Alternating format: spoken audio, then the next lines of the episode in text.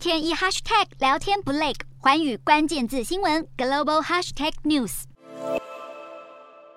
中俄军舰近来不断出没日本临界海域，也就是领海往外延伸十二海里的范围。四号早晨，一艘俄罗斯军舰驶入钓鱼台周边海域航行数分钟，随后不到一小时，又有一艘中国海军护卫舰也驶入钓鱼台海域，而且不顾日本政府透过外交管道提出的抗议，中国五号又派出两艘海警船驶入钓鱼台周边的日本领海，甚至试图靠近日本渔船，日方已向中国提出严正抗议。中俄轰炸机五月才在日本海上空编队飞行，两国的海军军舰六月也绕行日本列岛一周，双方关系密切。这次很可能也是先套好招，由俄罗斯军舰先驶入钓鱼台海域，中国军舰再以警告俄舰的名义跟随在后，坐实中国支配钓鱼台的印象。中俄扰日默契十足。不过，根据日媒报道，俄罗斯总统普丁上个月和中国国家主席习近平通话时，曾邀请对方访问莫斯科，习近平却以防疫为由不肯赏脸。普丁今年二月出席北京冬奥开幕式，与习近平当面会谈，两人在会后声明提到，双方。合作没有上限，但俄罗斯入侵乌克兰以来，两国对合作的期待似乎有所落差，甚至传出北京不给莫斯科系统性的财政支持以及半导体技术转让，让普丁相当不满。中俄因为对抗西方阵营而站在同一阵线，但双方各有算计，能否维持长期合作还未可知。